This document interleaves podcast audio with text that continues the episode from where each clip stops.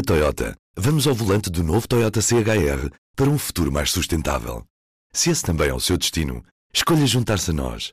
O novo Toyota CHR, para além de híbrido ou híbrido plug-in, incorpora materiais feitos de redes retiradas do mar. Assim, foi pensado para quem escolhe ter um estilo de vida mais ecológico e consciente. Cada escolha conta e escolher o novo Toyota CHR é ir mais além pelo planeta azul. Saiba mais em toyota.pt. Prime Minister, do you accept it was a grave error to appoint Chris Pincher to your government? Yes, I think it was a mistake, and I apologise for uh, for it. I think in, in, in hindsight it was uh, the wrong thing to do. Uh, I apologise to everyone who's been. Bem, que dia é este em Londres depois de duas demissões inesperadas no governo britânico? Boris Johnson tem o cerco cada vez mais apertado, mas o primeiro-ministro quer continuar, apesar de, no meio dos conservadores, serem cada vez mais as vozes a pedirem uma demissão. Well, he should uh, do what he should have done some time ago and um, and resign. And if he doesn't do that, then the party will have to force him out. Comigo neste P24, o jornalista da secção Mundo, António Saraiva Lima. Viva António, bem-vindo. Olá Ruben, estás bom? O que é que aconteceu ao certo nesta terça-feira? Então, esta terça-feira tivemos um dia muito agitado na política britânica. Aliás, uh, tem sido, as últimas semanas tem sido, tem sido um bocadinho assim. Todos os dias há sempre coisas novas uh, que têm fragilizado cada vez mais o, o governo de Boris Johnson. Uh, esta terça-feira houve duas demissões de dois ministros muito importantes no, no governo do líder conservador. Falamos de Sajid Javid, ministro da Saúde e Rishi Sunak, Ministro das Finanças, que resolveram apresentar a, a demissão por causa da forma como o, o Primeiro-Ministro uh, geriu uh, o caso do deputado uh, Chris Pincher, acusado de conduta sexual imprópria, que se demitiu do seu cargo como, como era um dos líderes parlamentares do Partido Conservador. Admitiu-se na semana passada, após mais um episódio uh, que envolve um, que envolve um, uma, um comportamento sexual impróprio um, e o governo uh, basicamente durante estes últimos 3, 4 dias aquilo que fez foi mudar várias vezes as versões sobre, sobre o conhecimento que tinha ou não tinha sobre, sobre este deputado específico. Uh, o Boris Johnson primeiro disse que não sabia uh, das denúncias que já tinham sido feitas contra este deputado e da investigação em 2019. Depois algumas pessoas dentro do governo nomeadamente na parte da administração pública, vieram a contradizer o Boris Johnson e, portanto, basicamente o Primeiro-Ministro acabou por uh, assumir que se lembrou, afinal, que sabia que este deputado tinha sido, tinha sido acusado das, das de, de, agressões sexuais. E, portanto, o, o Boris Johnson aquilo que fez foi mais uma vez pedir desculpa Uh, e, mas isto criou uma, uma, uma situação dentro do Partido Conservador em que, depois do escândalo do Partygate, das festas realizadas em Downing Street durante a pandemia, que violaram as regras da Covid-19 e que resultaram em, em, dezenas de multas, incluindo o próprio Primeiro-Ministro e o Ministro das Finanças, Rishi Sunak, uh, houve aqui uma, um, um, movimento dentro do próprio Partido Conservador de. Uh, de, de, de criticar o Primeiro-Ministro e a forma como de facto ele tem lidado nos últimos meses com, com, com todos estes escândalos, uh, sempre num primeiro momento dizendo, uh, negando-os ou dizendo que não teve conhecimento e depois vindo a terreiro pedir desculpa e então estes dois ministros uh, disseram que tinham perdido a, a confiança no primeiro-ministro, o que fez com que vários outros uh, assessores do governo se tivessem demitido, alguns uh, também um vice-presidente do Partido Conservador. Um, e, uh, e, e, portanto deixou o Primeiro-Ministro numa posição cada vez mais fragilizada, principalmente uh, depois de, um, há cerca de um mês, uh, uma moção de desconfiança interna, seja convocada pelos deputados do Partido Conservador ao, ao Primeiro-Ministro Boris Johnson, ter sido chumbada por 211 votos, mas ainda assim mais de 40% da bancada parlamentar conservadora pediu a demissão do Primeiro-Ministro. Uh, e, portanto, uh, temos neste momento um Primeiro-Ministro britânico muito fragilizado, ele recusa demitir-se e, portanto, recusando demitir-se e recusando marcar eleições, a única forma que ele pode ser afastado do cargo é se, é, se facto o Partido Conservador se organizar para o tentar, o tentar uh, afastar ou, ou forçá-lo a afastar-se. Uh, dessa moção de desconfiança realizada há, há um mês, resultou, segundo as regras de, do grupo parlamentar conservador que realiza esta, esta moção, resultou que Boris Johnson basicamente ganhou 12 meses, uma espécie de um salvo-conduto durante o qual não pode ser contestado mas uh, o facto destes dois uh, ministros e muito importantes, ou seja, estamos a falar de um, dois ministros com as pastas da saúde, numa altura em que estamos em recuperação pós-pandemia e continuamos ainda num, numa situação em que são precisas tomar decisões muito importantes em matéria de saúde, e principalmente no caso do Reino Unido e também de todos os países europeus, um bocadinho afetados pela crise pós-pandémica, mas também pela guerra na Ucrânia, a questão da economia é fundamental e, portanto, ter, e das finanças. Portanto, ter aqui dois, dois ministros de pastas muito importantes a admitirem-se é, é, um sinal muito, muito, muito claro de que, de facto, o governo de Boris Johnson não, não não, não, não está bem.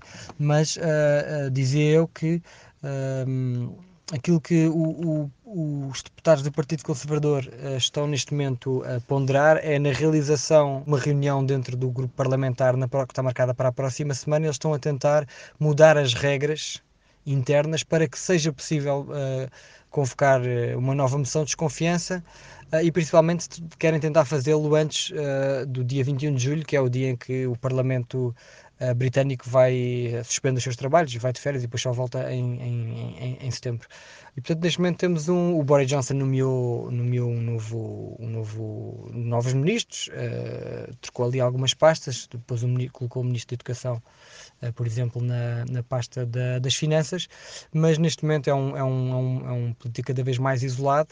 Uh, a oposição pede, pede, insiste mais uma vez na sua demissão Uh, mas Boris Johnson está, uh, portanto, está numa situação uh, muito, mesmo, mesmo muito difícil e veremos como é que ele vai reagir agora nos próximos tempos. O Boris Johnson é uma pessoa que desde o início da sua carreira política que sempre foi sempre uma pessoa muito determinada em, em, em manter-se nos cargos que ocupou, independentemente das circunstâncias serem boas, más, extraordinárias e portanto também por, por aquilo que já sabemos dele e por todos estes escândalos, parece, é, é, é claramente uma pessoa que não está disposta a apresentar a sua demissão uh, e, portanto, aquilo que nós podemos esperar é, é uma, uma, uma decisão cada vez maior dentro do Partido Conservador uh, e veremos, há aqui um, há aqui um, um um, um, momento importante no calendário que é uh, depois do verão há o congresso anual do partido e portanto aí uh, vamos, vamos ver o que é que os militantes fazem e o que é que decidem em relação ao futuro do seu primeiro-ministro, uh, sabendo que tudo depende de, de, do sucesso ou do insucesso de, desse processo de mudança de regras do grupo parlamentar para tentarem destituí-lo a partir de dentro. E porquê é que para Boris Johnson não está na hora de sair? Principal argumento de Boris Johnson para se manter do cargo é que, como diz ele, ele é um election winner, ou seja, é alguém que tem capacidade para, pelo seu carisma, pela, uh, até pelo seu histórico, alguém que é capaz de vencer eleições e provou isso durante na eleição antes do, antes do Brexit, que nos momentos mais difíceis é capaz de, de vencer eleições. A questão é que o Partido Conservador, uh, uh,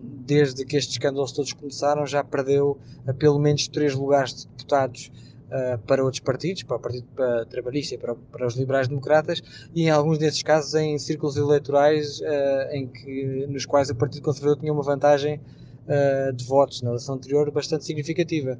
E, portanto, aquilo que o Partido Conservador terá agora a decidir, e nomeadamente nesse, nesse congresso que será realizado depois do verão, é se Boris Johnson é de facto a pessoa certa para guiar o, o partido nas eleições legislativas que estão agendadas para 2024. Eh, Tendo em conta a popularidade do Primeiro-Ministro cada vez mais baixa, tanto dentro do universo dos eleitores conservadores, uh, como do, do, do, eleitorado em geral, isto segundo a, as sondagens que têm vindo cá para fora, e tendo em conta até que o Partido Trabalhista de Keir Starmer está, está à frente nas sondagens, uh, são cada vez mais as vozes do Partido Conservador que acreditam que é preciso mudar a liderança. Uh, a questão é que isto também pode ajudar a explicar o facto de todo este processo ter arrastado tanto tempo, é que não há propriamente um sucessor uh, muito óbvio uh, para o cargo do primeiro-ministro. O Rishi Sunak, agora acabou de se demitir, era, foi durante muito tempo apontado como favorito, mas